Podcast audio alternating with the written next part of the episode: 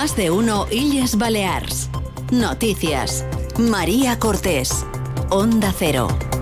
Muy buen día, es viernes 19 de enero. Luchar contra la oferta turística ilegal es el principal objetivo de las instituciones de Baleares, especialmente del Consejo de Mallorca, que ha confirmado en Onda Cero que en estos últimos meses han levantado el doble de expedientes que los mil que ya se encontraron al llegar al Consejo, mientras siguen trabajando para agilizar la administración. Enseguida hablamos de ello, pero antes previsión del tiempo. Se fue la borrasca Irene, pero llega Juan, que también va a dejar notar sus efectos aquí en Baleares. Hoy vamos a tener cielo cubierto con lluvias que por la noche podrían venir acompañadas de tormenta.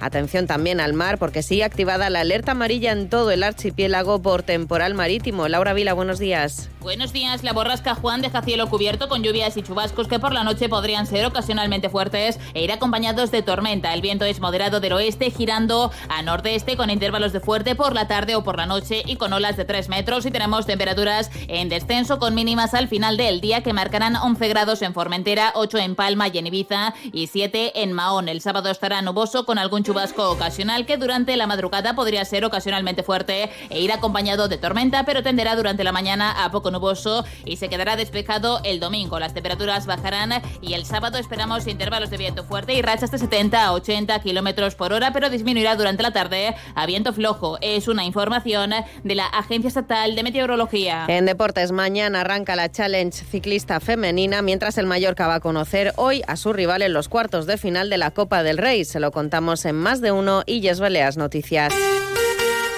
El Consejo de Mallorca ya ha iniciado los mil expedientes levantados por alquiler turístico ilegal en la pasada legislatura. Así lo ha revelado en Onda Cero el consejero insular de Turismo, José Marcial Rodríguez, que además ha confesado que su departamento ha levantado otros tantos expedientes por oferta irregular en la isla pero lo que sí hemos hecho es eh, trabajar muy directamente sobre el alquiler ilegal, sobre la oferta ilegal, y sí que hemos iniciado, pues yo diría que más del doble de las, de las actas que, que teníamos en aquel momento.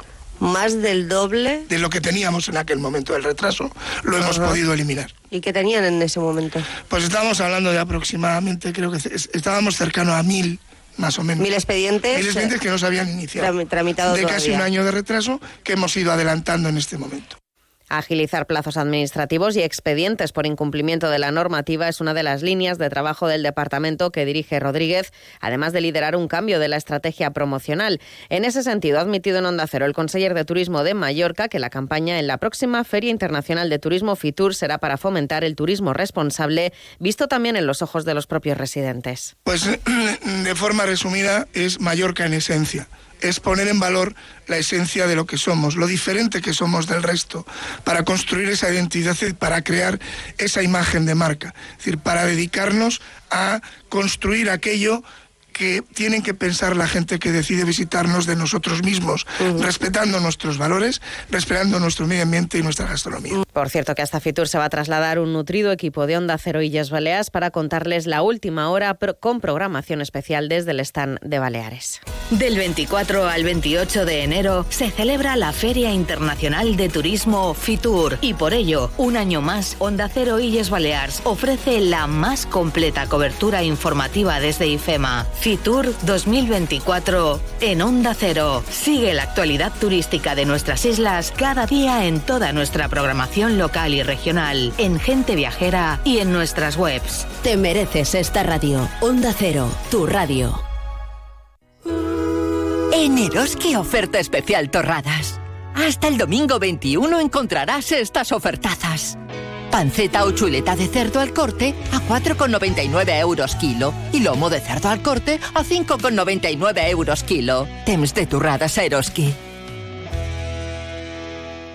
Timoner Abogados es el despacho jurídico multidisciplinar a su servicio en Mallorca. En Timoner Abogados estamos comprometidos para darle soluciones con total seriedad y máxima eficacia. Contáctenos y estudiaremos su caso detenidamente. Timoner Abogados están en Avenida Alejandro Rosellón, número 6 de Palma y en timonerabogados.com. Más de uno Illes Balears. Noticias. Onda Cero.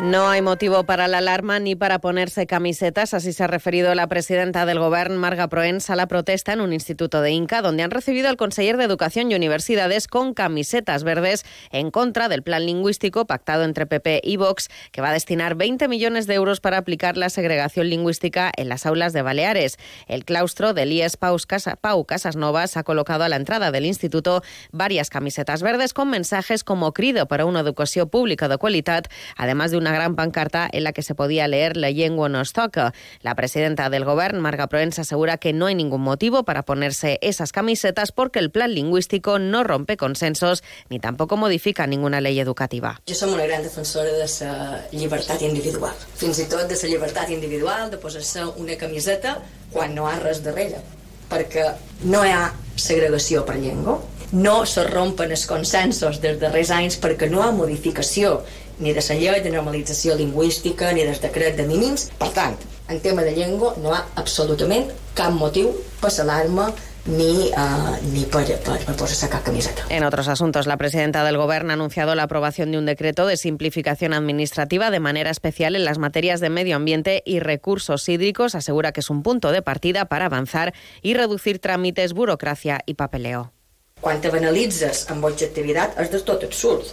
Jo no vull culpar els ajuntaments, jo vull donar més poder als ajuntaments, perquè puguin resoldre ells molt més tràmits. Però per això darrere ha d'haver aquesta tasca de llevar tràmits, de llevar burocràcia i de donar seguretat jurídica en els ajuntaments per poder avançar cap en aquesta agilització. Les queixes més importants en, en el tema urbanístic. Jo crec diria que és un, un insult quasi als temps que se manegen des de les diferents administracions. Por cierto, que el Parlament Balear ha acordado subir un 7,5% los sueldos tanto de los diputados de la Cámara como de los asesores, una subida que se produce apenas dos meses después de que el Ejecutivo Autonómico también hiciera lo mismo con todos sus altos cargos.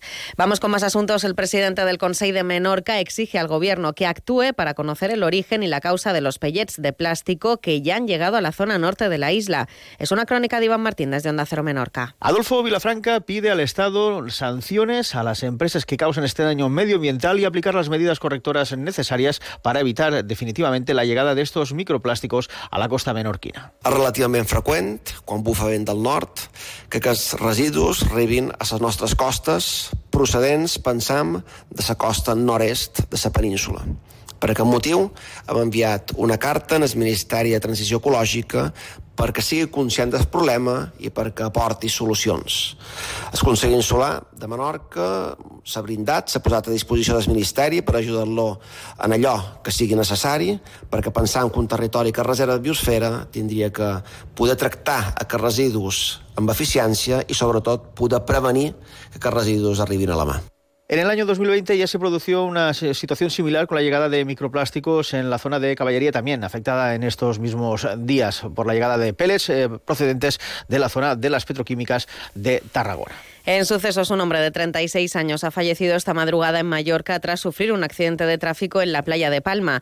Ha ocurrido pasadas las 12 de la noche cuando el coche que conducía la víctima ha chocado contra un muro a alta velocidad. Se ha quedado atrapado en el interior y a la llegada de los equipos de emergencia solo se ha podido confirmar su muerte. Y en tribunales ha quedado en libertad la conductora que atropelló mortalmente a una mujer en la ciudad de Ibiza este lunes por la tarde. El juzgado de instrucción número 4 de la isla, en funciones de guardia, le ha impuesto medidas cautelares de esta forma, le ha retirado el carnet de conducir y ha procedido al decomiso también del vehículo.